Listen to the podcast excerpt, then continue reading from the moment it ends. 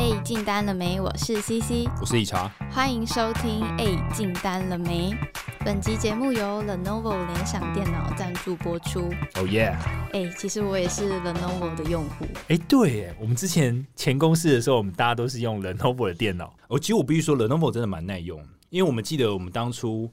刚进公司的时候，公司都把前一手前一个业务用的那个 Lenovo 笔电就直接传承下来。嗯，那有些人就比较随，他可能拿到那种有缺一角了。对，但是还是必须要用。哎，他会缺一角，就是因为业务都在外面，就是跑来跑去，把业务把那个电脑这样丢来丢去。就是会，因为你上就是见客户嘛，一定会上上下下把它拿进拿出，所以很容易就撞到东西，它就裂掉了。我记得我那时候用了快两年吧，它其实都没有什么太大的状况。所以其实当初用 Lenovo 感觉觉得哎很耐操、很耐用、很稳定。对，那大概是那时候的印象，这样。而且，其实业务其实我觉得感受会更明显，因为你不像行政一样会待在公司里面，你常常要这边背上背下的，敲来敲去的。然后有时候在机人车上，有时候在路边使用，所以其实这样拿上拿下的过程当中，很容易会有碰撞。嗯，对。那我觉得 l o v o 它的好就是说，它怎么样装都不会坏。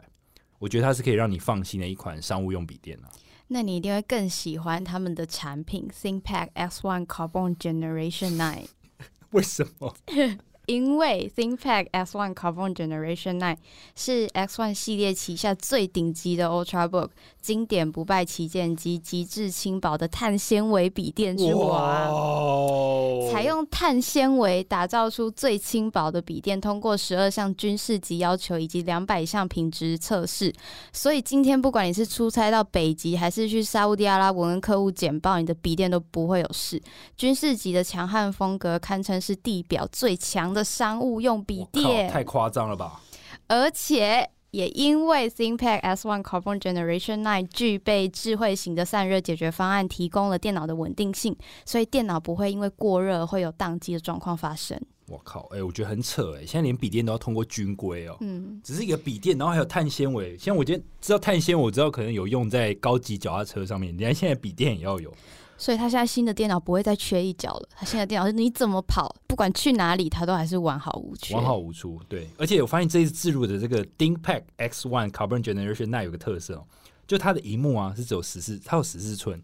我们一般一般的荧幕大嘛，要么十三，那太小；要么十五，哎，太大。那他刚要取一个中间值是十四寸哦。那我觉得对业务的影响就是说，哦，因为我们同时可能有时候要查一些产品的规格，那你可能另一方面你要再填一些报价单，所以你荧幕。如果太小的话，其实你工作起来会非常辛苦。对，那我觉得像 ThinkPad 这一款特色啊，就是说你十四寸其实算，我觉得在跑跑业务的时候，其实你这个东西还蛮好用的啦。就它荧幕够大。那另一个就是说，它有一个抗蓝光的功能。那那抗蓝光甚至有经过那个德国莱茵的认证，所以就代表说，你一整个一整天下来，如果你长时间盯荧幕的话，你眼睛也比较受到保护。那最后就是它的这个续航力也蛮有特色的，就是它有十六个小时的续航力，有十六个小时，干十六小时。我十六小时，我觉得它设计是有用意的，就是说它排除你睡觉的八小时，你剩下的十六小时，如果你都在工作，这完全是一台为老板着想的，对，这是为老板着想的工作。看这个机子真的很屌啊，真的是地表最强的商用电脑，再加上 Lenovo 推荐商务用 Windows 十一专业版，Windows 十一专业版推动世上最大的商用装置系列，让员工们可以在适用的装置上工作，进而提高工作满意度和效率。运用语音触控和手写笔中的创新功能，Windows 十一专业版可轻松地适应不同的工作风格，同时可在不同的装置组态间提供更好的效能，归功于其新的最低系统需求。而且在 OEM 对 Windows 十一专业版最充分的支援，以及晶片选项最广泛的生态系统下，您的整个组织都能因硬体和技术不断的精进而受益。哇，C C 啊，超强的！好了，我觉得我们要极力推荐我们的公司用 Lenovo ThinkPad X1 Carbon Generation Nine 了。那各位业务欢迎使用我们的贪婪业务专属优惠方案，在四月十号前到 Lenovo 官网结账，使用业务专属优惠折扣码 ThinkPad PO 就可以额外享八 percent 的折扣哦。那相关的资讯我会放在资讯栏，带领大家去看，赶快买起来，买起来，各位！哎，理查，你觉得我们录这么多集，其实这是我们第一次接收到正式的业配，心情怎么样？我觉得哦，我我觉得，因为 Lenovo 还是一个蛮知名的品牌，对，所以我觉得这也算是某个里程碑吧。毕竟我们创立到现在也一年多、一年半，对啊。而且真的是虽然说用这种制度来肯定自己，好像没有到非常政治正确，但其实心里还是蛮有成就感。对，因为毕竟如果你默默无无名的时候，人家是不会找你叶配嘛。对所以我觉得某种程度也算一种肯定啊。对，虽然我们也还好，可是这我就觉得哦，好像被大家看到这样子。对，其实啊，我们在做了这么多这么久以来，陆续都有一些人在问我们一些合作的机会。那每次我去聊这些合作的机会，我都发现很感谢的是，他们会知道我们节目都是听众去介绍的。嗯，所以就是我们的忠实听众的确会帮我们推广，诶，进单了没？给他们身边会有广告需求的同事或是朋友。你说我们的广告都是粉丝帮我们介绍，对啊，因为我有问说，诶，你怎么知道我们节目是有在收听吗？他说，哦，因为我同事推荐给我的，或者是我朋友是业务推荐给我的。哦，OK OK，不错，我们这个小宇宙慢慢在扩张当中对，，谢谢大家，谢谢感谢感谢各位粉丝，好，那我们先进入我们的业务。高解释。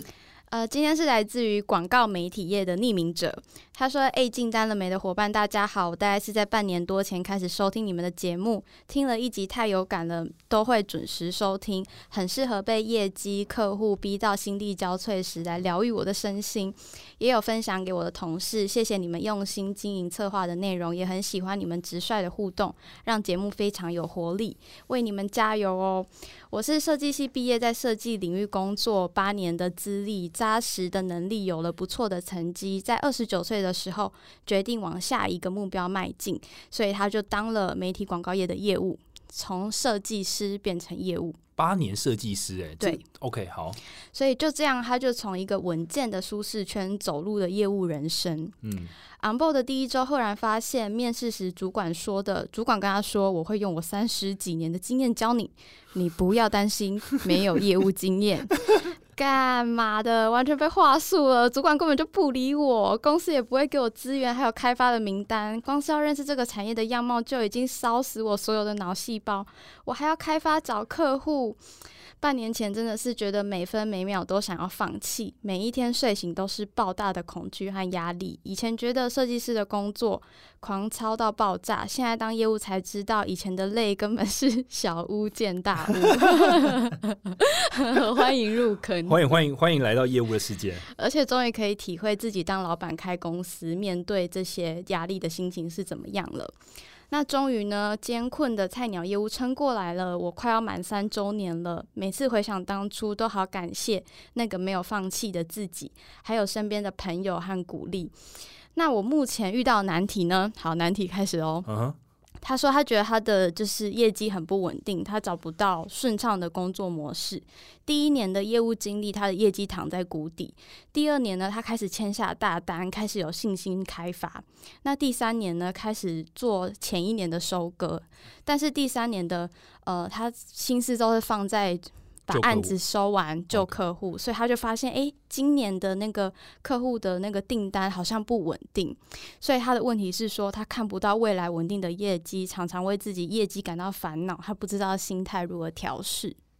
OK OK，我觉得这个这个是一个蛮不错的议题，我相信也是很多业务，就是其实业务如果要放心的话，真的要稳定的订单来源跟可以预测的未来会进的这个案子有哪些，才会怎么讲做的比较开心。嗯但是我觉得先讲建议之前，我觉得我要先赞美一下这个粉丝，我觉得这粉丝很厉害。嗯第一，他从设计跳到广告业业务，然后每个都做了很长的一段时间，因他设计系做七年？八年，八年做八年，然后现在广告业务他撑过来，他做了三年，这样加起来他资历其实已经十几年，十几年、十十一年。对，所以我觉得光是这样跳行，然后又可以持之以恒做三年，我觉得这已经是很了不起的事情。嗯，所以，所以我觉得代表说，其实任何人都是可以可以做业务，只要你有心。那只是现在说这个粉丝他现在有遇到一个状况嘛，就是说他业绩不稳定。对。那 C C，你要不要先分享你的看法？我的看法是，其实你业绩，因为其实我现在也会觉得，诶，我有点看不到我今年的业绩，因为一定你都还是会为未来担心，因为没有拿到 PO，没有拿到定金，嗯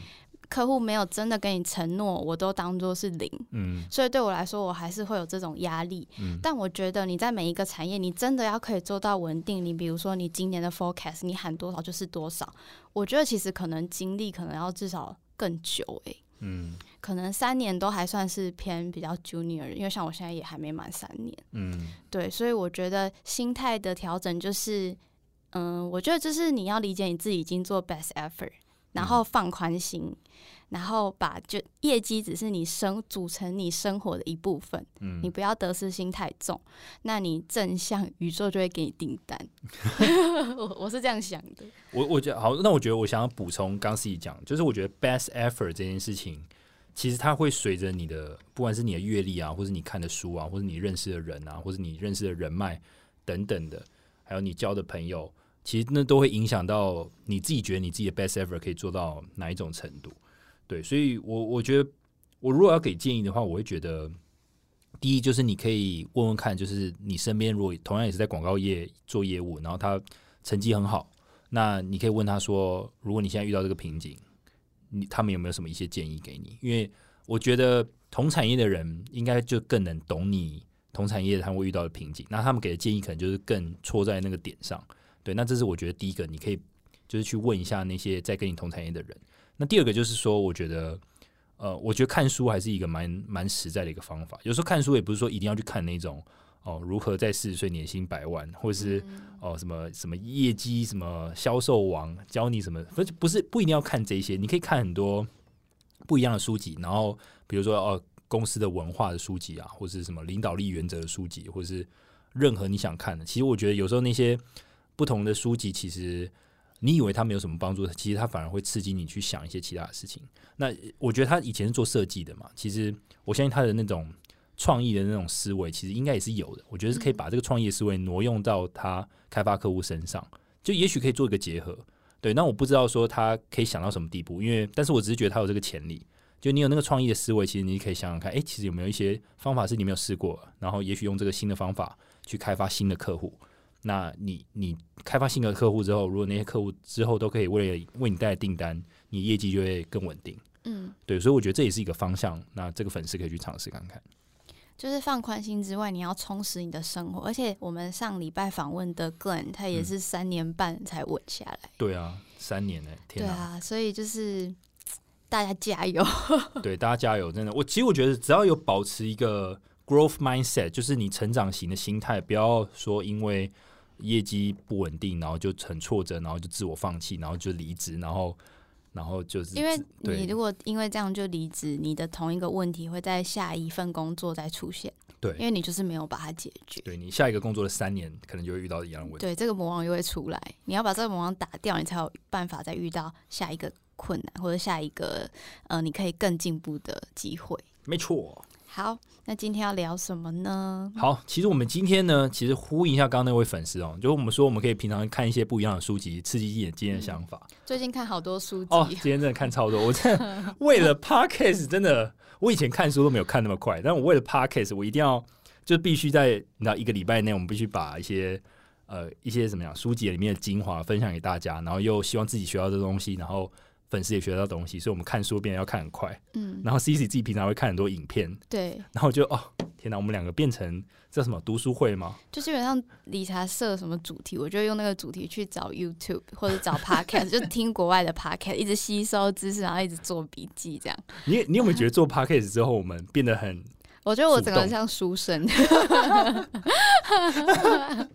不过其实我觉得，就我觉得某种程度来讲，这也是一种成长嘛。嗯然后在分享过程当中又再学一次。好，那其实我们今天要聊的书呢，是我自己应该说近期来我觉得我非常喜欢的书。这本书是 Netflix 的那个 No Rules Rules，嗯就是零规则这本书。那这本书其实应该也出一段时间，但我近期才把它看完。那我发现真的是太赞了，而且看完我脑中想的第一件事情是，干，我很想去 Netflix 工作。我就知道，不是干 Netflix 真的很屌，Netflix 真的很屌，就是嗯它的这整个，我等下因为它其实有分好几个步骤，然后就就跟你分享它怎么打造 Netflix 的文化。那这文化是几乎在你在台湾你是看不到的，嗯，非常创新的文化，没有规则的文化。那对我这种好奇就是喜好自由的人来讲，这根本就是天堂，你知道吗？就是就是你不会有任何的枷锁在你身上，你是尽情的发挥你的能力。但是我们在讲这些文化的过程，其实这个文化的养成，其实中间有很多困难，比如说啊、需不需要？如果说把所有的，比如说呃差旅支出的那些费用啊，全部把它废除，就是那些线全部是废除之后，大家会不会乱花钱？这可能大家会想。那其实像林规则这本书，他要放松这些管制的时候，同样会面临到。这样的问题就是会担心，但是他们怎么去一步一步解决？那在这本书其实都有详尽的说明。这样，那你觉得就是看完《零规则》这本书，嗯，对你的帮助是什么？除了你很想去 Netflix 上班之外，我觉得，我觉得会开始用 Netflix 的文化回过头来看自己现在公司的文化。嗯，哪一些是你觉得其实这这个规则可以把它拿掉？嗯，哪一些是我我原本就，比如说像我们公司其实有很多繁文缛节，很多流程，因为我深陷其中，我知道。那些流程跟那些繁琐的行政造成我什么样的困扰？比如它减低我的创意，或是它压缩了我的时间。那 Netflix 其实都知道，这样的繁文缛节其实都会影响到员工的一些创意能力，或是他的呃去去拿新案的时间等等，他们都晓得。那因为他们也是这样走过来的，他们原本是这样的一个公司，就是什么都要管，然后标准的公司的一些政策。那自从它变成 Netflix 之后，他们现在成长就飞快嘛。嗯，对，所以其实。你刚刚讲说，我现在第一个改变，其实我就回过头来看现在公司的哪些文化。如果我是老板的话，然后我有权利可以去改动，那我会推动什么政策？嗯，对。那我也会去想说，如果用在我们 Podcast，我们可不可以也用 Netflix 的模式套用到我们这个团队身上？但我们目前只有两个人。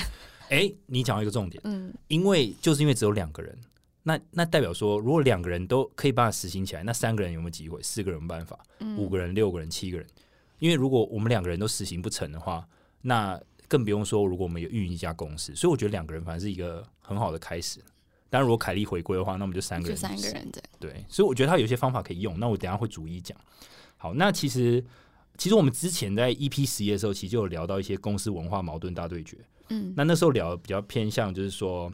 呃，就是大家自己比比较大众 care 的议题啊，比如说你喜欢公司是组织扁平，还是有阶级明显啊，或是呃是稳定的工作呢，还是有挑战性的工作？还是你喜欢低底薪高奖金，还是高底薪低奖金？好，那今天其实比较是针对整个 Netflix 的公司文化如何从零到一的这整个过程，对，因为它是整个文化的养成，所以我觉得很适合推荐。那特别要提一下，就是说这本书其实是 Netflix 的创办人兼 CEO Reed Hastings 跟呃一本书叫《文化地图》的作者 Aaron Mayer，呃，他们类似透过一个访谈的形式吧，就是针对一个主题，他们会比如说呃。Reed Hastings 会讲一下他的看法，然后 Aaron Mayer 再回回过头来再补充说明。那两个人都讲完看法之后，他们中间甚至会辅以一些 Netflix 自身的员工他们的一些过往的实际案例。那其实我们今天在准备这些故事的时候，我们会把这些故事放进来，让大家更能知道说实际运作起来，像运作零规则这样的公司的时候，其实呃他们的反馈是什么？所以最终呢，我觉得。这本书很推荐大家，是因为我觉得它非常的写实，而且可信度很高。对，因为它并不是一直赞扬说啊，我们公司没有规则啊，然后可是我们公司的利润还是不断往上啊，越做越大等等，然后很屌啊，这样。其实他们不是在，他们面他不会让你有这种感觉，因为他不是要力推你去做零规则。因为其实他后面会讲，其实某些公司还是需要，就是有一些部部门需要比较严谨的规则去定定，但是他是其实。零规则的好处是，它有那种解放的感觉，就把你从原本那种僵化的思维解放出来，就是让你有一些部分，其实你可以让它混乱一点，或是没有规则，那最终达成所谓的这个 freedom and responsibility，就是所谓的自由与责任。嗯，那自由与责任这个概念，其实我觉得也蛮有意思，我觉得可以稍微待几分钟聊聊。就像呃，我以前小时候，我爸妈可能也都不管我，那我可能他们的唯一的给我的教条就是说，你自己做的决定，你要自己负责。对，那今天也就是说，代表说我今天如果做错一个决定，那那个坏的坏的成果也是我自己要去承受。那应该大家也常听到，就是有些爸妈其实不会放任自己小孩去做这些选择，反而就是说啊，规定你啊，你几点要回家，几点要吃晚餐啊，现在去写功课，啊，等下练钢琴。我们小时候就是也会，爸妈也会这种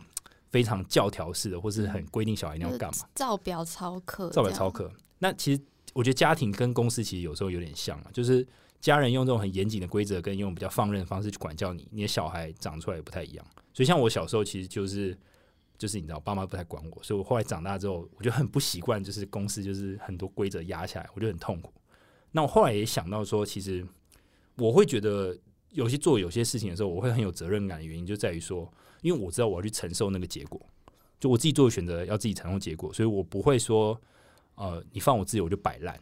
对，那我觉得那个就是不同。那我觉得套用到 Netflix，其实他也是想要把这样的一种 mindset 把它 grow 起来，就不是说一直规定你说你要做 A、B、C，而是说，好，今天我聘你这个人 C、C，我觉得你非常有能力，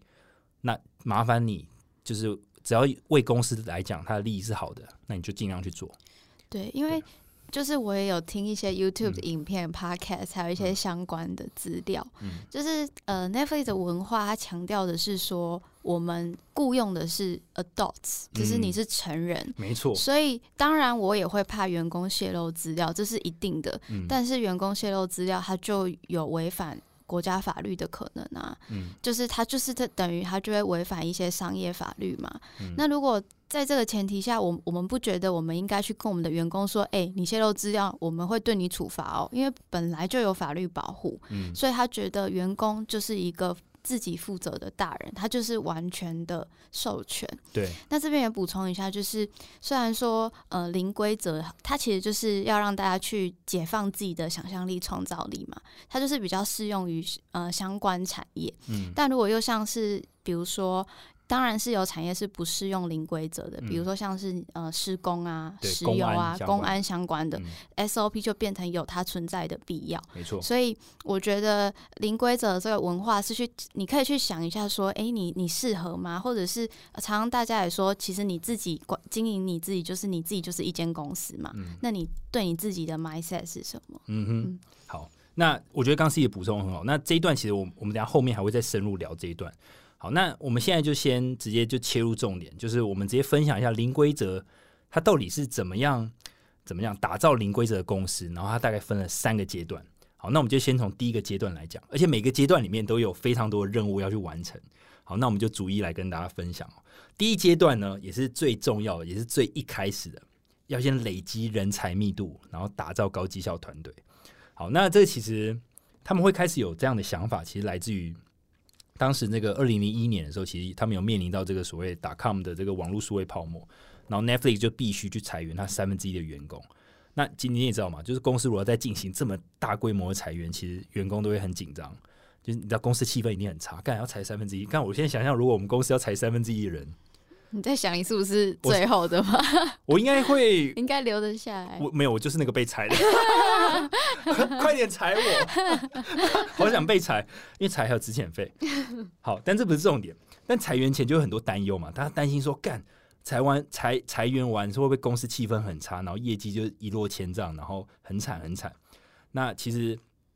大家就会担心嘛。那结果到裁员当天的时候，妈真的是大家就是哭啊、摔门啊等等。然后那个 Rehasting 也很担心，说完蛋了，这样公司会不会就低迷好一阵子？就很担心。结果呢，后来公司反而气氛越来越好，然后他们就他跟他的 partner 就觉得莫名其妙，怎么会这样？不是应该就是你知道，大家应该就是就低迷嘛，然后最后公司就垮掉。可是后来没有这样涨，后来发现就是说，哎、你你身边的同事因为裁掉三分之一那些比较表现没有那么好的员工，或者绩效没有那么好的员工，呃，或是表现平平的员工之后，其实你剩下三分之二的员工其实都是那些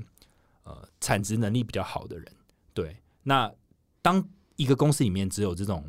呃怎么讲高高绩效能力的人组成在一起的时候，其实他们动作会非常的有效率。对，因为他们能成为高绩效的人，一定有他的原因嘛，可能就做事很有效率，或是目标明确，或是很有创意等等。那后来就发现，哎、其实大家都越来越喜欢这间公司，然后甚至很喜欢去工作。嗯因为当你去工作的时候，你发现，哎、我跟这人沟通怎么也那么顺畅，跟他也沟通顺畅，然后或是这件事情那么快就完成了，或是有一些新的想法，突然又有人又提出一个很好的点子。那你当你发现每个人都在贡献这个公司很好的点子或很好的方法的时候，那那个成就感是，或是那种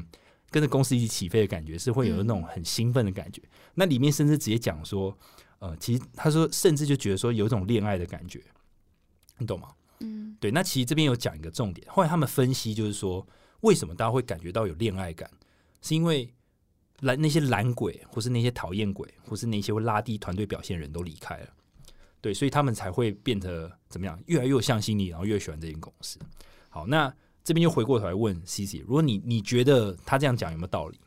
我觉得我自己很有感触是，嗯因为我呃以前就是出社会前，大学都要分组报告嘛。嗯，那分组报告你很容易跟 free 嗯 rider，、对 free rider 坐你旁边的人，或是刚好是你所谓大学朋友的人一起。对，那那个时候你就会发现很多人的没办法沟通，或者是他跟你的嗯想法你们很难凑在一起，或者是他在找借口去回避他的一些工作，或者是他做了，但他只做六十分。比如说我最讨厌那种，好，我负责找资料，然后全部复制贴上，然后要那个做 PPT 的人自己自己看。好干，那个这种超讨厌。但是我有就是跟聪明人工作，就是我做 podcast 的感觉，就是我跟你，然后凯莉，嗯然后还有 Jarvis，就我觉得我们四个真的是，用运营公司的方式去做，而且我们效率超好，然后我们讲话我们讲话很快，然后大家想事情很快，然后这个。呃，比如说我们都会用 task，比如说嗯我们现在这个东西还没做完，那谁做，我们就很快就分出去，嗯然后大家就会有效率。嗯，那假设今天有谁没做好，我们也可以直接讲。对谁 delay 我们也可以直接讲。就是大家的是信任感很重，就甚至变成我们四个的那个氛围是很好的。嗯。对，我这我我懂你的感觉，而且我觉得你讲一个重点，就是我觉得，因为你刚刚讲了好几个东西，其实是 Netflix 有在做，那我们等下后面还会再讲。比如说你嗯刚刚提的，每个人会诚实给建议，然后大家去改，然后大家都很会贡贡献自己的想法，其实这也是 Netflix 后面会讲的一些内容。而且我们给建，如果我们给建议，我们一定会给方法，嗯我们不会只批评。嗯，对，好。但是回过头来，我觉得你刚刚举的 Free Rider，其实我觉得大家会很有感，因为只要以前如果团就是分组报告如果有 Free Rider，你就觉得说啊，就是反正他也不认真做，那我也不认真做好了，嗯就是会有一种互相影响的感觉。除非真的有一个人他很有心，想要组织大家说，就是把大家那个内在的那个动力，想把它做好的动力，把它引出来，那才有办法真的团队做出一个很好的报告。不然，其实如果你遇到那种 Free Rider，其实你会很难做事。不然就是你都自己做，然后做的很好，但那个 free rider 就可以搭便车。对，那你会更不爽。好，那其实我觉得这件事情，我觉得从 Free Rider 这件事情，我觉得大家应该可以感受到为什么 Netflix 第一步要先打造人才密度，因为那些就是懒鬼、讨厌鬼，或是那些悲观的人，其实都会拖累你整个公司的效率。嗯好，那我这边其实有个自我案例哦，就是说，其其实像我们现在公司啊，我就拿我司来讲，其实我们公司有些人脾气就很差，我觉得，干，如果照 Netflix 的规则，你早就该被裁员了，你知道吗？那就是你请他做一些事情，然后他就对你脾气很差，说这不关我的事。但 Netflix 不会，当你跟一群顶尖的人共事的时候，他不会说哦这件事情不关我事，而是说，哎、这一方这件事情，也许我们一起来想办法，或者这件事情虽然不是我的职责范围，但我认为你可以怎样怎样怎样。你懂吗？就是一个高绩效团队就是长这样，而不是那种哦不关我的事哦，哦这也不关我的事哦，你去找谁哦，这个是你们业务自己的事情哦，那你其实你工作起来就会非常没有效率。这样好，那进到第一阶段的第二任务，就是你要鼓励诚实感言，放松控制。好，那就直接呼应刚刚 C C 刚刚讲了。好，那呃这边其实鼓励诚实感言啊，其实这他有给一些建议，就是说怎么给同事建议，他有给一些方法。对，那就是首先，嗯、你必须以协助为目的，就是你是利益良善的，你是为了帮助他，你才提出这个建议，而你不是为了伤害他。比如说，哦，你刚刚这个演讲讲很烂，白痴。对你，你你这这不是利益良善，OK？你这 nothing，你知道吗？这是这是在耍白目。，no offense。对，不行，到这样这样不行，你必须以协助为目的，就你真的是希望他更好，所以哦，不，比如说哦，其实我觉得哦，那下次录音可能，哎，那就是我们两边录音的时候，我们可能就是一起提早准备一些访纲啊，这样等等，那嗯这就是利益良善嘛，就是我们我们提早准备，那我们就可以有比较比较好的这个表 p o c k e t 现品质。好，那第二个就是可实际执行，就是有提供具体可以改变的办法。嗯，对，对，如果如果 你提一个方法是干妈根本做不到，比如说你就是就是我想现在要取个景，要说我觉得你可以到月球拍。哦，就是觉得那就是没有意义，你知道吗？就是你提的建议应该是具体可以做到的。好，那第三个是关于这个，它分两块，第三块就是分到收到回馈之后你应该怎么样，就是你第一你要表达感谢。嗯，好，那其实表达感谢其实很重要，因为表达感谢的方式是在于说，比如说好，C C 假设给我一个建议，然后因为建议通常都是都是讲不好嘛，比如说你下次，比如说这个报告你应该再针对某哪一些内容你要做加强，那其实通常都是负面，那听了你会难过嘛。但是如果我回回应给 C C 的感觉是，哎、c C，谢谢你给我这个建议，那这个下次我会再改进，然后把它做更好。那 C C 就会觉得说，哎、哎呦，就是你给我一个这个，他们是所谓的归属感线索。嗯，这所谓的归属感线索是类似一个手势或是一个感谢的语调就，是 on same page 的感觉吗？应该说，我给你一个感觉是说，呃，我其实我并没有因为你讲这些负面的话，我对你心有芥蒂。OK，有些人会觉得说，哎、我给你建议，结果呃，你就会心生恨。截图发现实动态。对，比如说因为 其实人家不敢给你建议，通常都是怕你会抱怨，或是你不接受，所以大家才会不敢讲嘛。比如说哦，如果只讲说你这个报告我觉得哪里做不好，那也许怎么样可以改进，可是结果那个人不领情，那背后就想要说，干是觉得自己多屌那样。其实这样不对，你知道吗？嗯就是这样的方式会让人家不敢给你建议。嗯对，但是如果大家都有这个心态，就是说，如果你给我建议是为了让我变得更好，你的利益是良善的，而且又可以具体可以执行，那表达感谢其实会让人家，就是让整个团队越来越敢去给人家正向的一些建议。那你这这这个团队就会不断的成长。好，那当然你会遇到一个状况是说，诶，那今天给的建议其实我我觉得好像没什么帮助，或者我觉得我原本做的才是对的，那就回到第四点。第四点就是你可以采纳或是舍弃。对，所以你不不是代表说人家给你的建议你都要全部听下去，你可以自己选择说，诶，如果这是好的，那你就采纳；如果不好的，你就不要去碰。对，那这边最后就是，反正这四个方法我是觉得蛮有用的。所以就是，如果大家在给同事建议的时候，其实你可以以这四个来为做出发点，那其实大家都可以让这个整个团队有很好的成长。对，其实，在录这集之前，我有因为我们之前大学那个教授请我们看一个影片，叫嗯 Bliss Scaling，然后他是史丹佛大学的一个创业家学程，叫闪电式扩张，在嗯 YouTube 上有。那基本上他就是每一集都会访问一个闪电式扩张的科技巨头的创办人。那 Reese Hastings 也有就有一集，那在里面呢，他就有说，呃，他在 Netflix 他想要营造的是 debatable culture，就是嗯是一个可以辩论的，对，彼此之间是有正向沟通的环境。嗯，那他就觉得说，那当时他就在想，那我要创造一个 value 是大家觉得我值得为这个工作的，为什么我会想要？就是你刚刚讲的那个恋爱感这样子。嗯，嗯对，好，那我觉得像刚刚这建议也很不错。那同时，他们也就是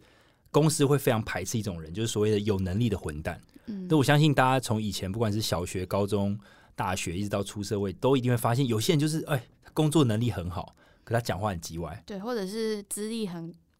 长、很很很久然后对资历很久，然后就是喜欢摆架子等等。那其实这种他就称叫所谓的有能力的混蛋，就你能力强，你就会贬低别人。那其实这样的人，其实 Netflix 其实是怎么讲不鼓励的，就是他们虽然是希望人才密度很高，但是他们不喜欢这种你能力强你就贬低别人，他们希望是你可以互助，就是说你可以给正向的建议，而不是你只会讲说哦你这个真的做得很烂，然后其其实这样子整个团队是没办法成长，所以这个就是他们不希望这样的人存在啦。对，好，那下一个阶段呢，就是应该说第一阶段的下一个阶段就是取消休假、出差跟报账的规定。对我觉得，别先讲讲内容之前，先问 C C，嗯你觉得如果你是一个公司的营运长，你敢直接取消休假、出差跟报账的规定吗？取消休假是什么意思？就是我不限定你一年要休几天，你想休几天就休几天。你说我随便请个十天特休就就有十天这样吗？只要你事情做完，你想休就休。你今天突然想放假，你不用请假，你也不用主管同意，你想休你就休。你事情做完就休。然后，然后你要出差啊，什么嗯，报账啊，什么你你不用，你就你就是你就是报就对，你不用提刷前讲，对，你直接刷，你直接刷。出差不管你去哪，反正你只要是为公司为最大利益，你就你就去那样。那你爽哎、但但你要回过头来想，你现在是用员工的角度去想，你很爽嘛？你是老板的话，你敢不敢这样做？不敢啊，原因是什么？就是不信任员工吧，你那你觉得他们会做什么事情？刷爆公司卡，一直休假。你觉得他们刷爆公司卡一直休假？嗯还有吗？还有其他吗？嗯，应该是说，嗯、应该这样讲比较好。就是如果我是营运长，我会不知道我钱花到哪里。你不知道你钱花了？对，哦因为营运嗯长的一个工作就是做财报嘛。嗯那到时候被查账的时候，因为如果大公司一定都有各各个部门互相制衡，那我要怎么解释？嗯然后还有员工的出勤，我要怎么解释？就我不知道大家发生什么事，因为大家都不用写 report，那就有点太太失控了。这样，OK，好，那我我这边先不细讲，就是 Netflix 它具体到底内部到底是怎么样去呃调整这整个实实施这个把这这些制度全部取消的一些内容，但是我可以讲它的一些大原则出来。第一个就是你要以你所有的行为，不管你的休假、出差跟报账，你都应该以 Netflix 的最大利益为考量。嗯对，它是英文是用 best interest 的，就是好。那他这边也举一个案例哦，就说呃出差的话，你应该搭商务舱还是红眼班机？红眼班机就是你就是半夜飞，可它价钱会比较便宜。那商务舱当然就很贵嘛。那如果你为公司的利益着想，你这样直接听的话，你会选哪一个？红眼班机，红眼班机。如如果是你今天出差，你会搭红眼班机吗？对，好，那如果就 Netflix 一定一定只有红眼班机跟商务舱嘛，没有经济舱跟商务舱吗。没有，因为我们就是要做一个强烈的对比。哦，好吧，那就红眼班因。为你如果你变经济舱，其实差不多。其实重点不是那个钱的问题，嗯，而是你今天选择搭商务舱背后的原因到底是什么，或是你今天选择搭红眼班机背后的原因到底是什么？比如你刚选择红眼班机，你背后想的是什么？就省钱呐、省钱嘛，对啊好，那回过头来，如果当我们有一个最大的原则是，我们要以 Netflix 或是以公司最大利益为考量。假设你隔天，也就是明天，你就会有一个很重要的简报，嗯你这个提案如果一拿到，公司直接拿一亿，嗯，OK。你说那我会做什么吗？对，那你会搭红眼班机还是拿搭商务舱？商务舱当然就是代表说你可以比较舒服，你可以比较早到之类的。红眼班机就是你要半夜才能出发，那你可能到的时候马上就要去简报。我还是会坐红眼班机耶。好，那你这样在 Netflix 而言，可能就会担心一件事情：我会不会身体状况不好？你会不会身体状况不好？你会不会睡眠不足？嗯你会没办法表现的很好，然后就掉了这个一亿的案子？，OK。对，那如果对 Netflix 来讲，如果你以公司的最大利益考量，你应该搭商务舱。OK，对，就是说，它不是禁止你花钱，嗯。而是你如果你已经是为了公司的利益着想来看的话，你选择搭商务舱其实非常合理。嗯。你搭一次商务舱可能 OK 多了几万块嘛，可是你这个一亿案子拿到，公司不知道赚了多少哎、而且这个一切的原因是你并不是为了享受在商务舱的舒服而已，你只是你是为了要让自己有充分的时间休息，好好的表现，然后帮公司拿到这一亿元的单。我觉得那是心态上的不同，而不是你只是为了要省钱。因为说实在，以像 Netflix 这么大的公司，他们不可能是省出来的啊。嗯尤其是他们这么讲最后创意的一个公司，如果只是看省钱，我相信他们也没办法发展那么快。所以我这边提这个案例，其实是要先举举一个重点，就是说你的出发点到底是什么？如果你的出发点是以为一个公司的最大利益着想，那你花的钱，呃，跟你实际上为公司带来的利益，如果利益大于那个成本，其实你就应该照着你心中那个正确的路去走，而不是只是说哦，我要为公司省钱。因为如果都是 Netflix 的员工，一个只是想哦，我要帮公司什么，我要帮公司公司省钱，结果你最后你的成效其实是并没有为公司带来这么大的益处的时候，其实最后走的人会是那个一直想帮公司省钱的人，可是这会不会很容易无限上纲啊？无限上纲。就比如说，我想要呈现一个更好的自己，然后我就开始，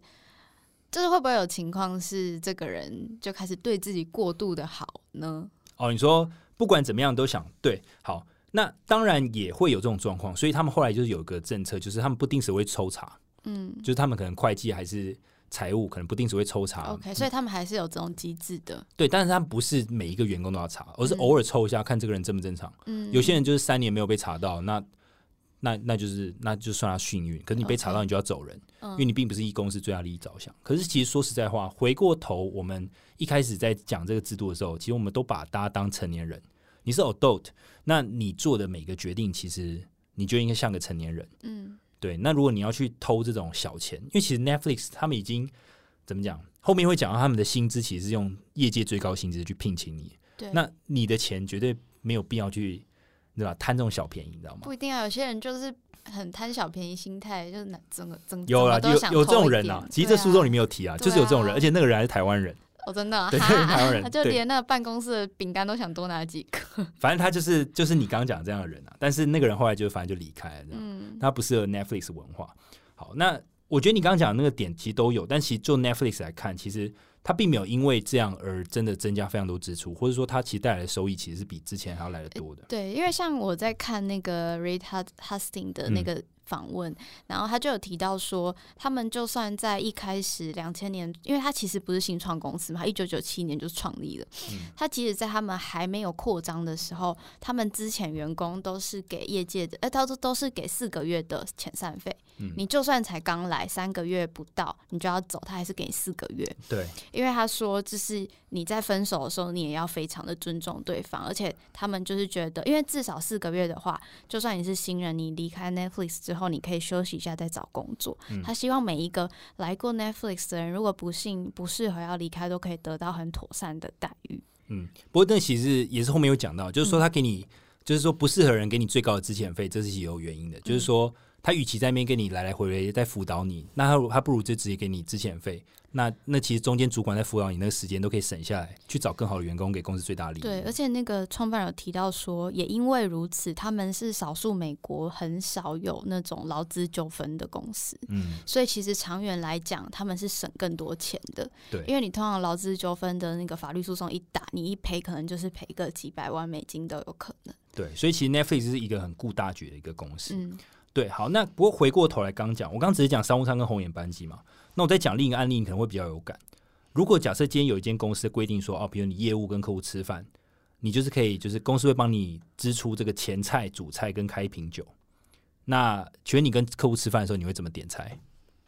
如果跟你讲说，你今天假设跟某一个大客户吃饭好了，你的前菜、主菜跟酒钱公就是其中一瓶酒的酒钱，公司都会帮你出，请问你会怎么做选择？就选最贵的、啊。你就选最贵的，对啊，对嘛？你可能就会选龙虾或是很高级的酒，对，等，为了让客户开心嘛。嗯，对，可是其实，在 Netflix 而言，其实如果有规定，就你规定去这样做，其实大家都会想要就是点比较贵。就 Netflix 而言，如果你 Netflix 最大利益考量的话，你就会觉得说，哎、其实我今天我我我，因为我没有这些怎么讲报账的限制，那我就请客户吃好吃的，但我不会刻意想要去点一个最贵的，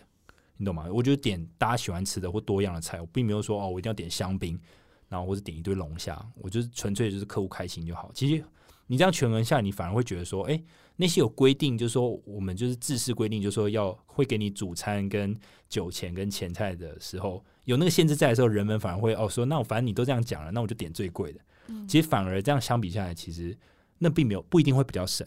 就在有规定的时候，其实它不一定会比较省钱。就是公司给你的最高额度会变你花费的最低额度，因为你就会觉得不划算。对你就是想开，就像就是对你就是有那个限制的时候，你就想要开到最大。对，那其实这是人性啊，人性使然。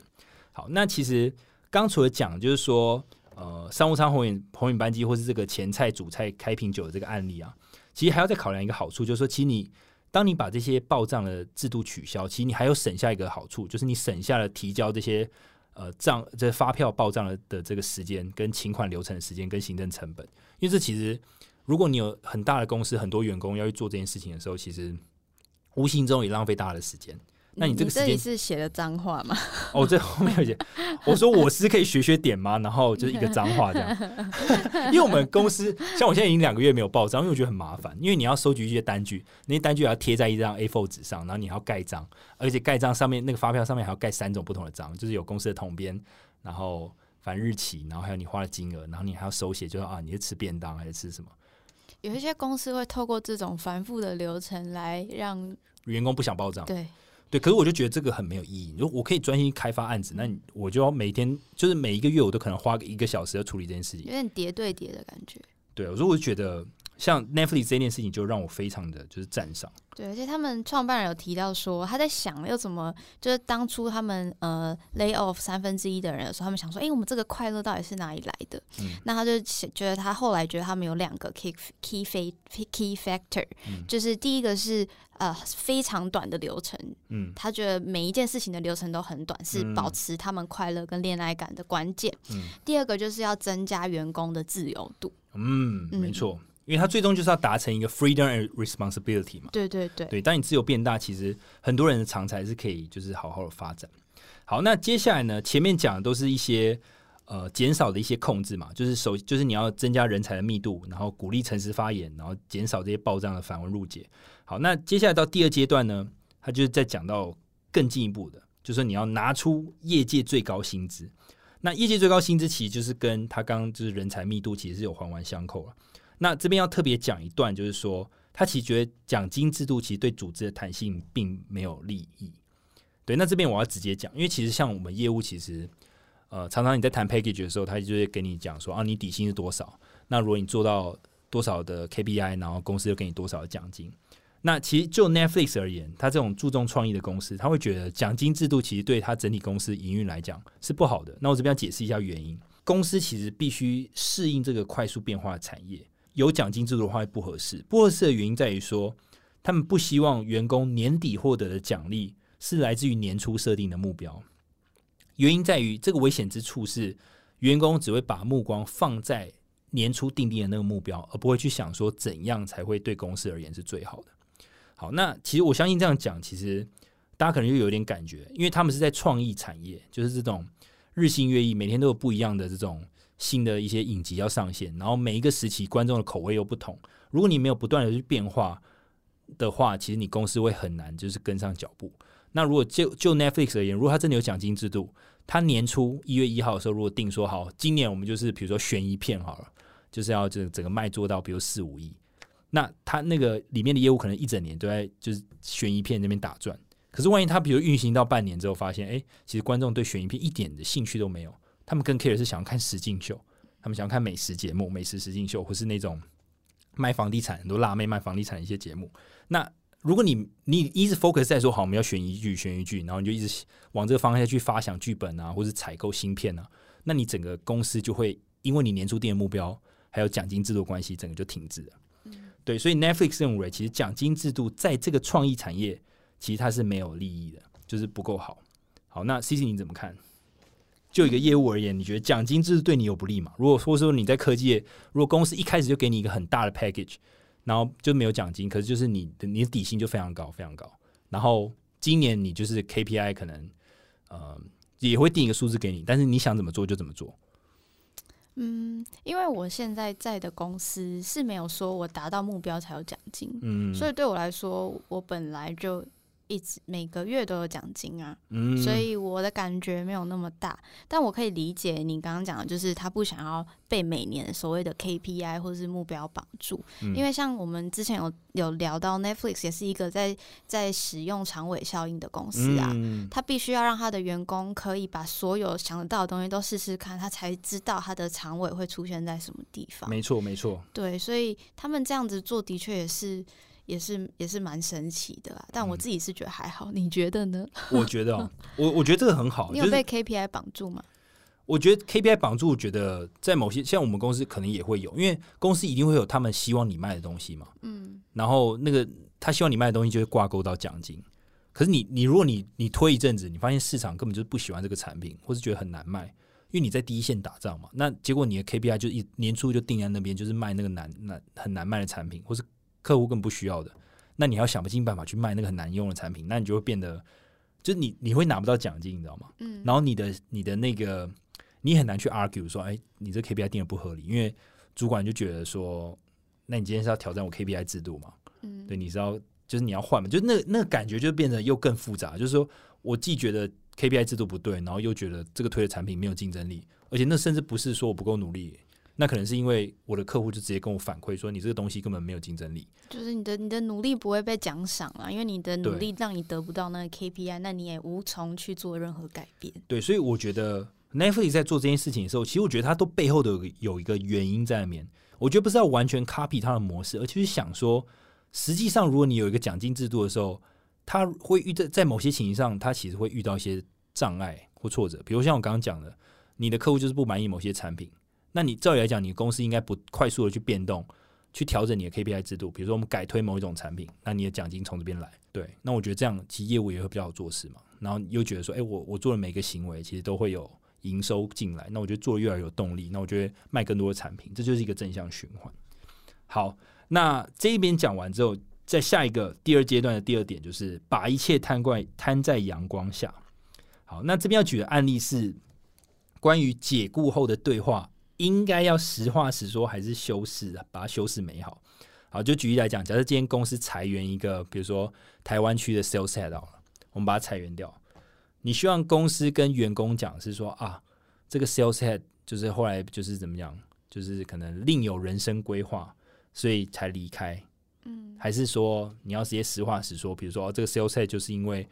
他并没有帮助大家把业绩全部带起来，然后同时。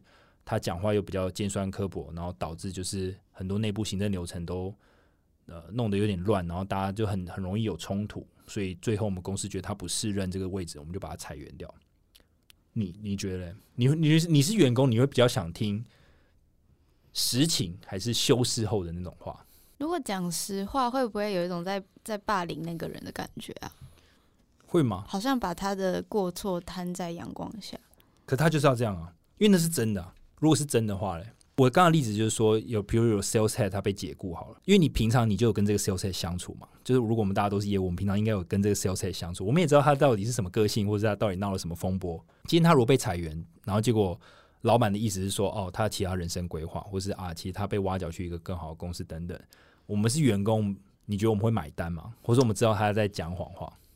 因为假设好，假设他今天这个人被解雇，他是有犯法律错，比如说他有收不该收的钱，对，不该收的礼物，对，那我觉得可以讲，嗯，他有有做了不法的事，所以公司解雇。嗯。但是如果是因为个人因素，比如说他跟客户之间造成了什么争执，嗯。但我觉得有时候业务面对客户发生的一些事情，业务都是有有可能是情非，就是嗯。不得已的情况。嗯。那如果公司是想要 lay off 他去处理这个问题的话，那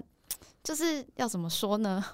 我我大概懂你意思啊，不过那其实分两段，就你刚刚讲比较偏向，比如说是他个人的一些比较隐私成分的，比对如说我举一个极端的，比如说他他因为比如说身体有状况，或是他他有酗酒的问题，或是他有烟瘾等等，所以就是可能不适合待在公司，这种比较私人。他如果生重病了，那对，这种比较私人的 Netflix 的原则是这种比较私人，他们就不会讲。可是如果是跟职场上的这种 co work 合作有关的，或是他个人表现有关的，他们就会把它摊在阳光下。可是他们每年都 lay off 十 percent 的人，那他们都要公布这些人吗？其实他们 layoff 的 percentage，其实他们也有提供数据。其实他们 layoff 的人跟这个自然的离职率，跟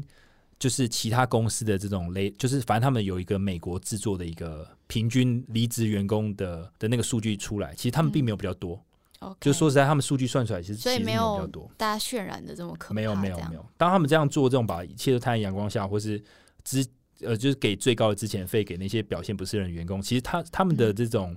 呃怎么讲裁员率啊，其实并没有真的就比其他的公司来的高很多。我。理解他们的就是原则是嗯。honest，、就是诚实嘛。嗯。但是我的想法是说，我会觉得，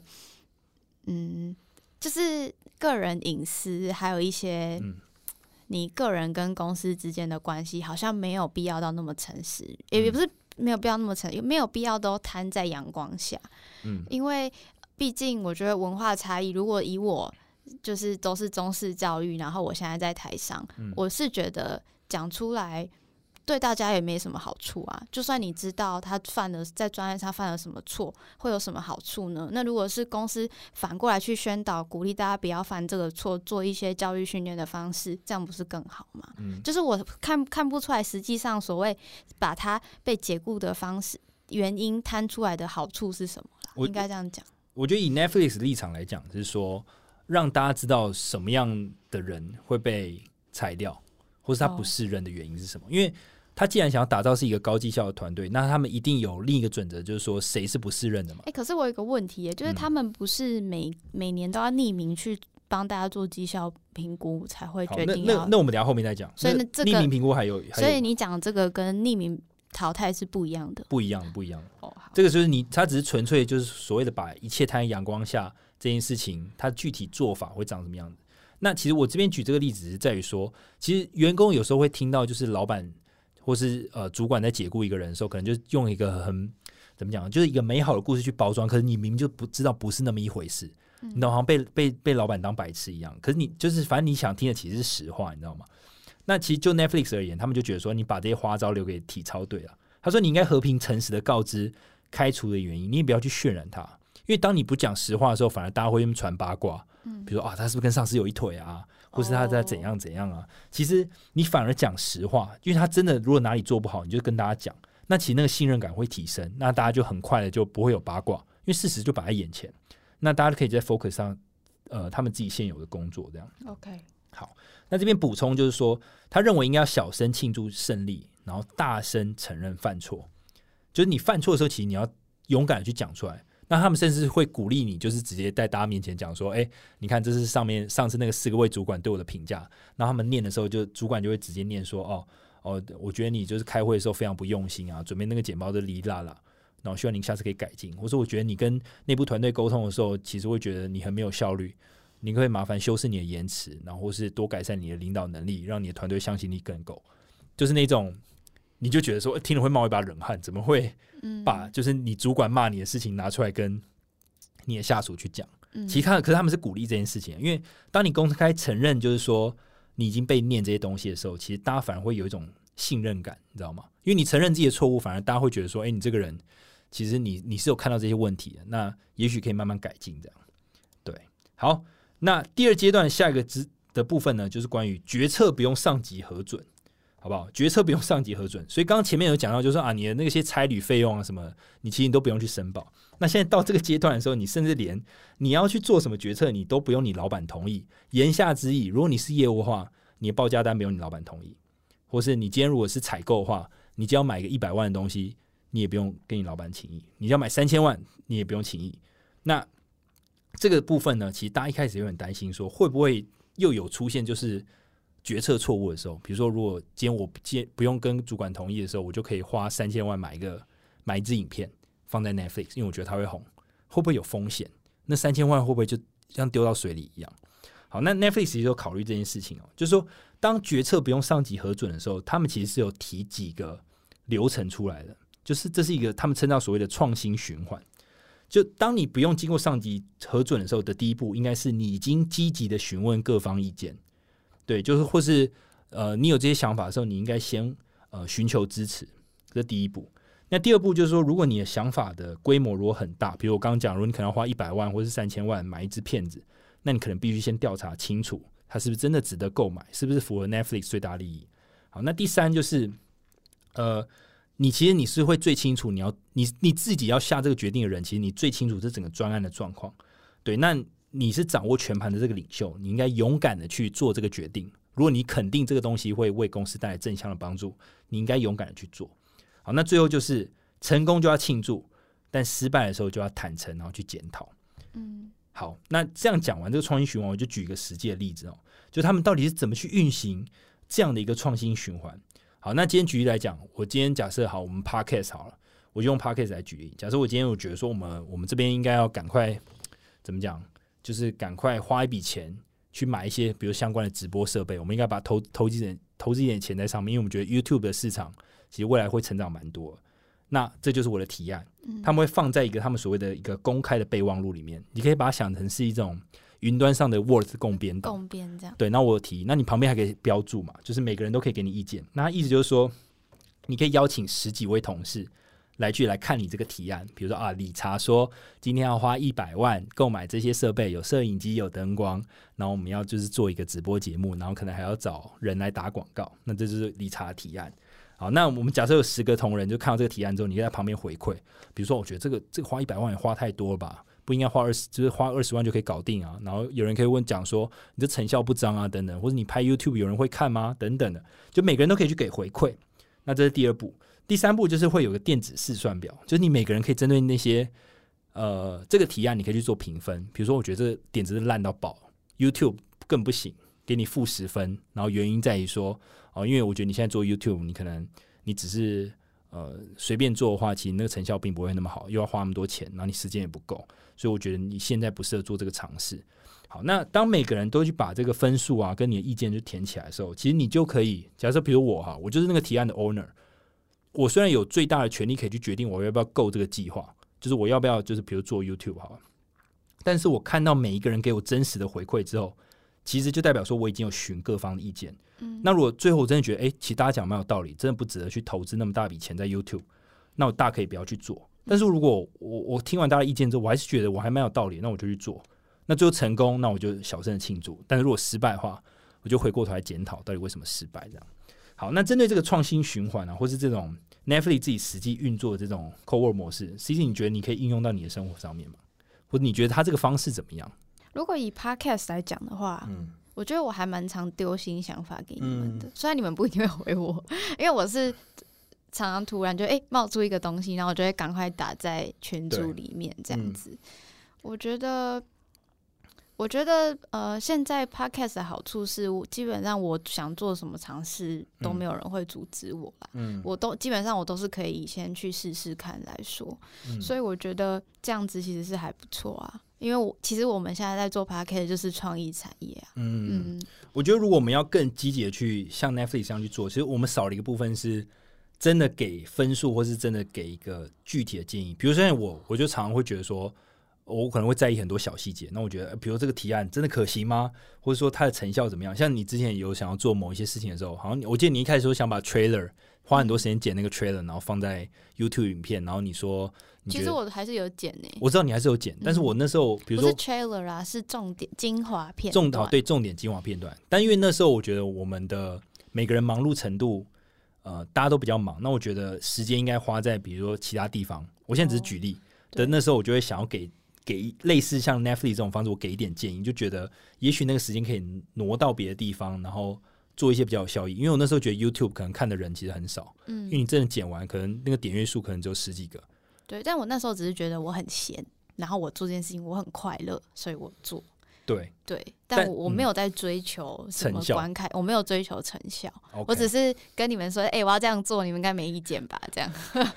那可是可是必须说，Netflix 在做这些决定的时候，他必须要 care 成效。对啊，因对为他付他们钱啊，对，所以我意思是说，如果我们应用在 Pocket，其实我们应该应该也可以往这个方向走。但是说你快乐也很重要，但是如果既快乐又有成效，对那其实对这整个不管是 Pocket 或一间公司来讲，其实它成长的幅度也会很快。这样好，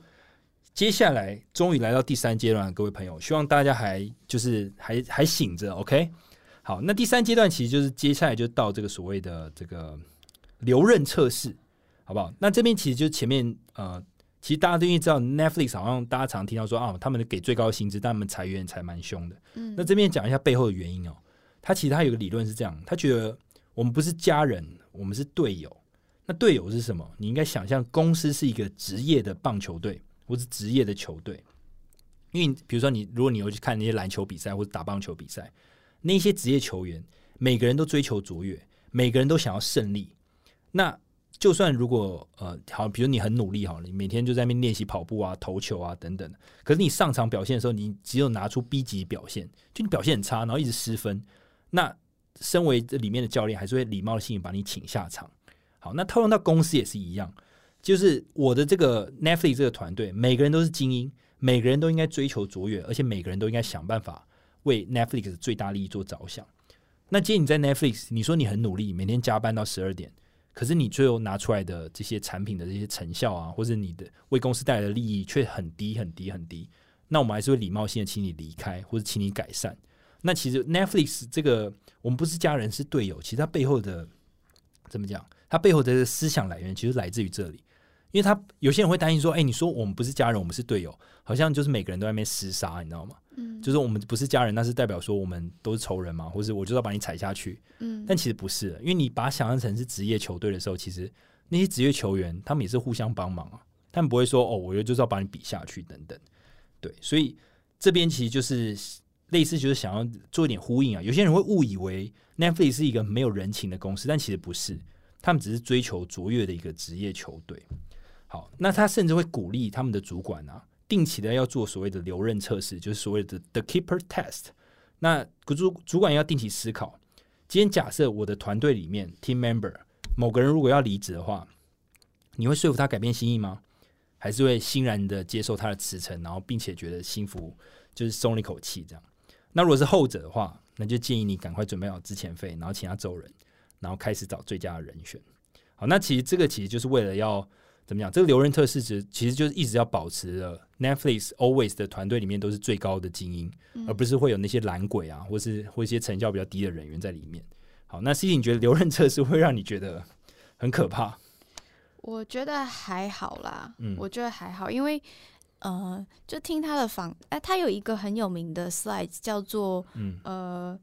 ，We are a team, not a family。就是这个然后对对，对大概有两百页的 slide，他都在解释他们的文化是什么。所以我是觉得说，他呃，keeper test 他有提到说，与其让那个员工留下来 struggle，还不如给他一笔很好的遣散费，让他可以休息，并找到下一份更适合他的工作。嗯所以我觉得这也是很体现他们尊重嗯人才的部分。好，那假设他平平常有实实行这个留任测试，你会不会觉得，比如假设你现在的公司假设有实行留任测试，嗯，你会不会觉得，比如你，比如你身边的同事跟你内部竞争会很严重，比如互相踩线啊、抢客户啊，你觉得会因为这个留任测试的感觉更更激烈吗？你把它想象到你现在的公司里面，如果你说假设公司有这个东西，没错没错，留任测试是指就是大家给对方评分吗？没有没有，就是你的你的主管，比如你就想你现在老板每次都想说，嗯，今天假设我我今天有十个业务好了，那这些人到底适不适合留下来？那不适合就要请他走，这样。因为其实现在老板就会，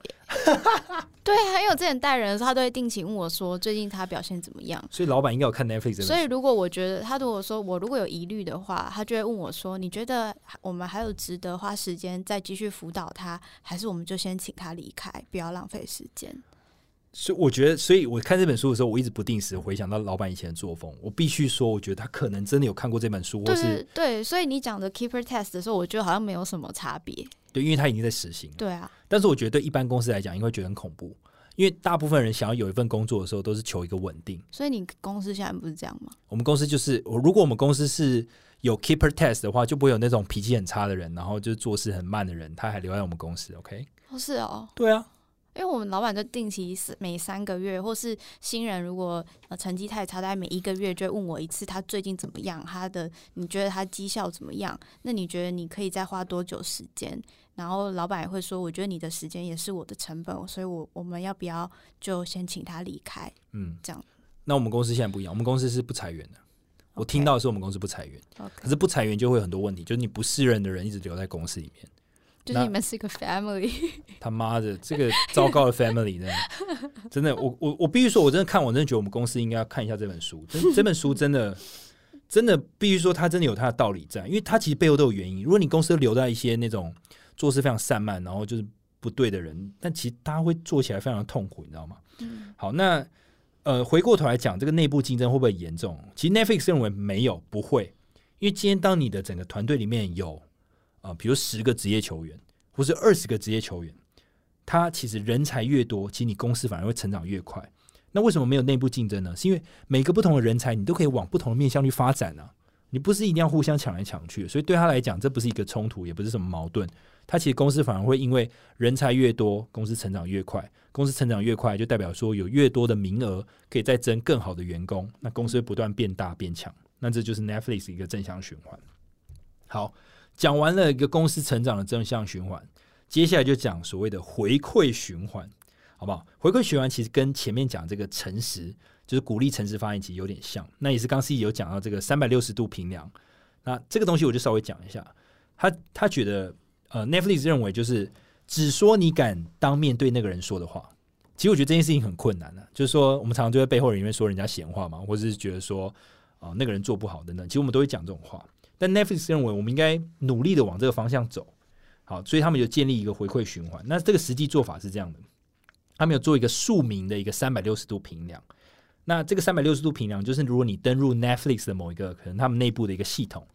那其实他们就鼓励你，就说你要去回馈给你想回馈的员工，你想回馈一个，那你就回馈一个；你想回馈四十个，你就回馈四十个，甚至你要回馈给这个 CEO，就是呃 Rehasting，你也可以回馈，因为他们是鼓励每个人都可以去回馈。那你想不想署名或者不想署名，其实都可以。但呃，这边其实额外讲一下，就是他们原本其实有些人会担心，就是说哦，如果讲一个人不好，会不会就被被仇恨啊等等。但是因为他们前面已经做了那么多努力，都是鼓励诚实啊，然后公开透明啊，所以渐渐的发现，哎、其实大家都 prefer 要署名，所以后来就变成全部人都署名，所以不是匿名哦。不是匿名，全部都要留你的名字。但是因为他们 Netflix 的文化就是鼓励公开透明嘛，所以其实最后就变成就是呃，大家都会署名的去给一些建议。那这这其实建议是有个格式在的，就不是随便讲说哦，我觉得你做得很烂，或者说我觉得你哎、你真的很正，或者你表现的很好，或者我 很正，怎么说？对，就我这种就是没意义的，对吧？但是它有一个格式，这个格式就是说开始做点点点，停止做点点点，然后继续做某件事，这样等等这样。啊，什么意思？就是说，好，举例来讲，就是说，比如说，好，比如说我今天我署名，好，我就是我要留言给 C C，C C，我觉得你应该开始聆听别人的想法，停止回避你团队内的一些纷争，因为你那些纷争其实会越演越烈，然后造成公司其他部门更大的反弹。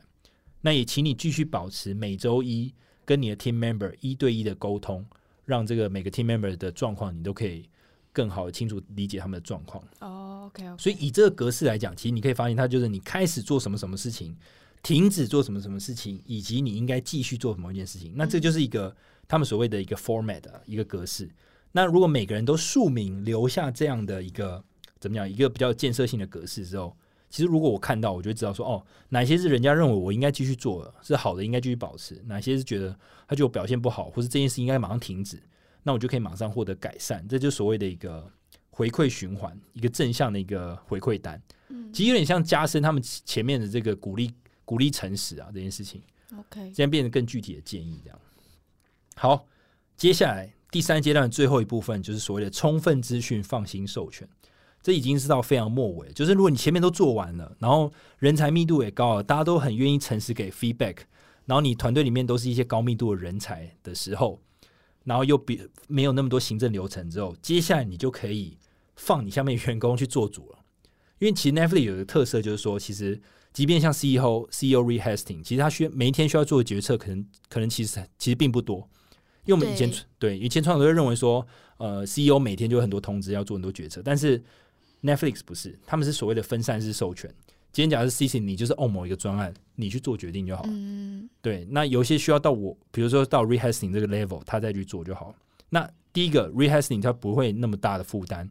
然后第二个他也可以放心的去授权给他下面的员工，因为他可能也把最高准则都已经秀出来了。那你要照这个准则走，系而且他他。受访的时候说，公司有一半的事情他都他都不知道，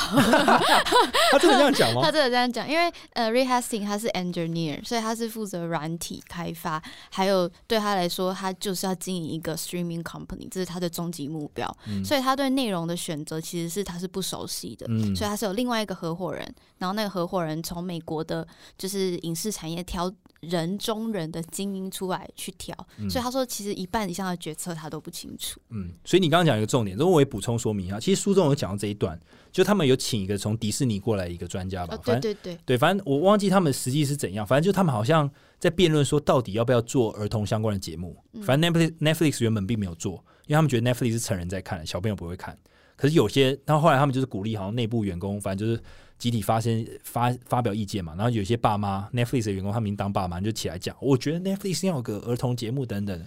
他说，如果他去看 YouTube，很容易就被一些 YouTube 广告点到一些不该点的连接。那如果 Netflix 有一个儿童节目的话，他会比较放心。所以 anyway，反正经过辩论之后呢，后来就是 Netflix 就开始采购相关的这些儿童影片，然后可能还请到迪士尼那个专门去，比如说制作啊，或者去采买一些适合儿童的影片，然后最后也得到很不错的成绩。嗯好，那我觉得这个充分资讯放心授权其实很重要，就是说，当你如果核心思想如果已经就是把公司的最大利益或是最主要的一些原则告诉你这些员工，就是你资讯已经都散播到这些员工身上的时候，员工其实有时候反而才就是他他已经有充分资讯，那他既然是一个成人，他就有办法做正确的决策。嗯而不是说哦，这件事情你就是要做 A，你就做 A，这这这感觉是不一样。因为当你你在第一线的人，其实如果你有足够资讯的时候，你反而会有更好的一个判断。那这也是所谓的充分资讯放心授权的一个最主要的考量。嗯对你放权下去，反而有办法得到最大利益。这样，OK，好，那这边还其实有多讲一个，就是说，呃，他认为如果像他们这些 Fix 这种比较需要创意啊、新点子啊或鼓励创新的产业，其实你都应该鼓励让他们自己去做决策。那回过头来讲，他们如果真的犯错了，那么就回来再检讨就好了。那他这个方式其实会比我去管你每一个 detail，你应该做这个决策的原因是什么，然后做 A 做 B 做 C 来的会更有弹性。因为当我今天把一个空间给你之后，你反而会学得更快，或是你反而可以做更多有利于公司的利对，这。是他们提到的 context，那嗯 control，、嗯，所以他是说要让员工有犯错的空间，没错所以他就是希望 Netflix 是所有创作、嗯所有员工发挥他们想象力跟他们所有想要做的一些小尝试，这样。对。那那这边补充一个，其实就是所谓的这个资讯式领导跟管控式的领导。嗯其实资讯式的领导就像 Netflix 这样，我充分给你资讯，那你自己去做决定。那你要去采买这三千万的这个影片，那你就去采买。如果这是对公司来讲最好，那这就是所谓资讯式领导。管控式领导就是我跟你讲说，你今天就是要做 A、B、C，你今天就是给我卖这个产品，然后你你的业绩要达到多少，那这就是管控式，或者说。呃，今天比如说我就是，比如我是一个做公安相关的，我就是规定有 A、B、C 规则。如果你进到这个实验室，你就是要穿防护衣，你要洗手，你有一系列的步骤你要做。这种就是这种比较偏向消除错误或是确保安全的时候，会比较偏，就是比较适合管控式领导。嗯，对，因为你怕发生意外嘛，所以你还是有明确的规则，其实人才不会犯错。但如果你今天是一个创意公司，他就认为说你应该是走资讯式的领导会比较好，因为你这样才有弹性，你才有犯错的空间。对你不会因为发展一个错误的内容而对，危及你的生命安全没错。。好，那最后就讲到就是说迈向全球，也就是最后一个阶段。那我们当然你会想说嘛，Netflix 这样在一个美国公司，它在施行这样做法的时候，其实会不会遇到很多挑战？其实一定会的。那那里面就有讲，比如说像日本人，对啊，我刚刚在想，如果在日本怎么办呢、因为前面有讲嘛，他是鼓励员工要诚实嘛。那其实日本人讲话就比较迂回啊，对啊，不直接。那那它里面还有举另一个，就是最直接的代表就是荷兰人，那最不直接的就是日本人。那万一假设今天荷兰人跟日本人同样在比如说某一个区域一起共事，日本人会把武士刀把荷兰人给刺死吧？荷兰人不要 所以他的意思就是说，如果你遇到因为不同的文化，其实每个人民族特性不一样，讲话方式也不一样，所以 Netflix 也花很大的 effort 去跟这些人沟通。那当然，日本人跟荷兰人如果一起共事的话，他们也必须不断的沟通，比如讲说，我真的，比如日本人可能就会跟荷兰人讲说，我觉得你讲话不要那么直，或是你你这样讲真的会伤到我，让荷兰人知道说，哦，原来在你们这个国家，如果我这样讲话，你会很不舒服。那我们是可以用别种方式，是你可以接受的。那如果荷兰人觉得日本人讲话太委婉，导致我甚至不清楚你到底想表达什么，那我是不是也可以跟你讲说，你可不可以下次在讲某件事情的时候直接一点，不然我会不知道我要做什么改变。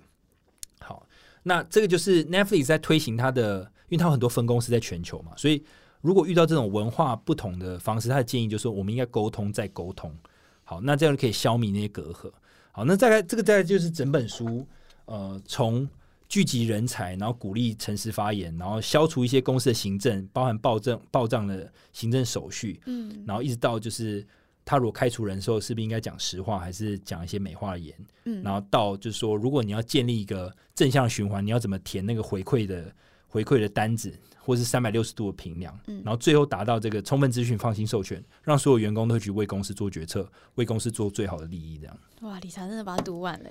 这本书，不过我必须说，这本书真的很推荐大家。嗯就是我看完之后，其实我我会想再看一遍，嗯因为我觉得他讲的其实，其实如果你只有想要治理一间公司的话，这个东西我觉得是可以从里面学到蛮多。就算你不是零规则，嗯，你的零点五规则哈，这样这样也 OK，你知道吗？因为我自己是还没读，但是嗯我个人是很推荐大家去听那个 Reed Hastings 这个人的一些演讲跟 speech，因为我觉得很有趣的是，Netflix 不是新创公司、嗯 r e e d Hastings 今年已经六十岁了，可是你去听他演讲，你就可以知道他是一个很能接受别人看法跟改过想，就是去改他改正错误的人，嗯而且他很倾听大家的想法。我觉得这是一个。就算是年轻人也很难有这种能力，就是他很神奇，为什么他可以一直承认自己犯很多错？这是他们公司文化。对，所以我就觉得哇，一这个人真的很神奇，所以会很推荐大家去去看他的呃一些影片这样子。好，那我最近最后补充一个小点，就是说，他说，好，就是他其实整本书讲完之后，他就说一个，他说来来就是尝试一点爵士乐吧。嗯对他最后是做这样的结尾。那爵爵士乐其实是这样，就是它里面的每个乐器，他们都会有 solo 的桥段，但是音乐还是很美好，这样就是它可以容许一些创意的空间，然后有一些调整。那它的对比就是像交响乐，交响乐有固定的一些音乐谱，那你必须这样演奏。那他觉得只要是针对创意产业的公司，其实应该都可以尝试的去演奏一个爵士乐，对就是容许犯错，然后就会让一些创新不断的发生。对，那你公司搞不好会因此而成长更快。某种程度上，如果我们每个人都有这样子的创业家精神，那我们所创立的公司，我们所加入的公司，都有可能可以有这么开放、这么自由的文化。不知道大家怎么想，也不知道大家的产业适不适合。今天就是把一个特别的案例跟大家分享，大家可以应用试试看，应用在自己或是你的一些团队中。那今天就到这里喽，感谢大家收听。那最后欢迎大家用我们的专属优惠折扣码购买 ThinkPad，我们的折扣码是 ThinkPad PO。我们的节目每周三更新，我们在 Apple Podcast、Spotify、Sound On、KKBox、First Story 和 Mr. b o 上都有更新。目前 Mr. b o 上会员专案，欢迎大家支持哦。今天就到这里，大家拜拜。拜拜。